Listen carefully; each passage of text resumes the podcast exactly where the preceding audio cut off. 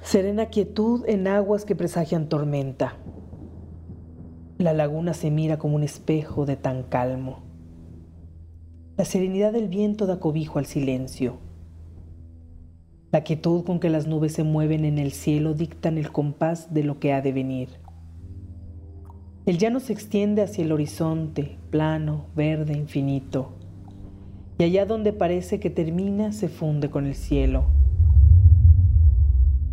Una joven mujer permanece sentada en la tierra. Tiene los ojos cerrados y su respiración es pausada. Espera algo o a alguien. El sol es suave con su piel porque aún es temprano. Hace apenas un par de horas que salió por el horizonte. La casi inexistente brisa es fresca, agradable. La chica siente una gran placidez. Hace mucho que no era tan feliz. No quiere abrir los ojos, desea permanecer un rato más así como está, en relación íntima con la naturaleza. Después de un momento, se deja caer de espaldas sobre la hierba. Qué bien se siente estar ahí recostada con el rostro hacia el cielo. Poco a poco abre los ojos y mira las nubes.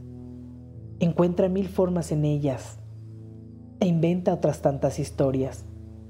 Podría permanecer así por mucho tiempo, el infinito casi. Siente un pequeño jalón en el vestido. Abre los ojos para encontrarse con los de su madre. Otra vez soñando Adele. La chica niega con la cabeza y vuelve a cerrar los ojos.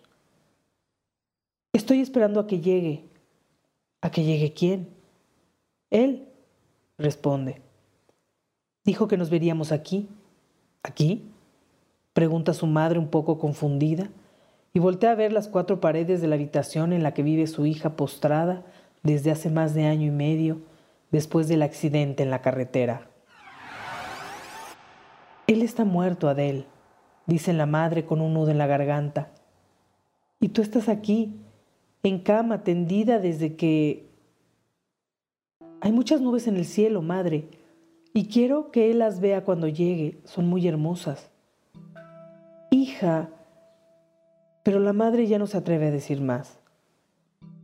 No son sueños, madre. Y Adel se incorpora de la hierba mientras lo ve acercarse a lo lejos. Aquí es donde nos quedamos de ver aquella ocasión, ¿te acuerdas? Sí, responde el chico.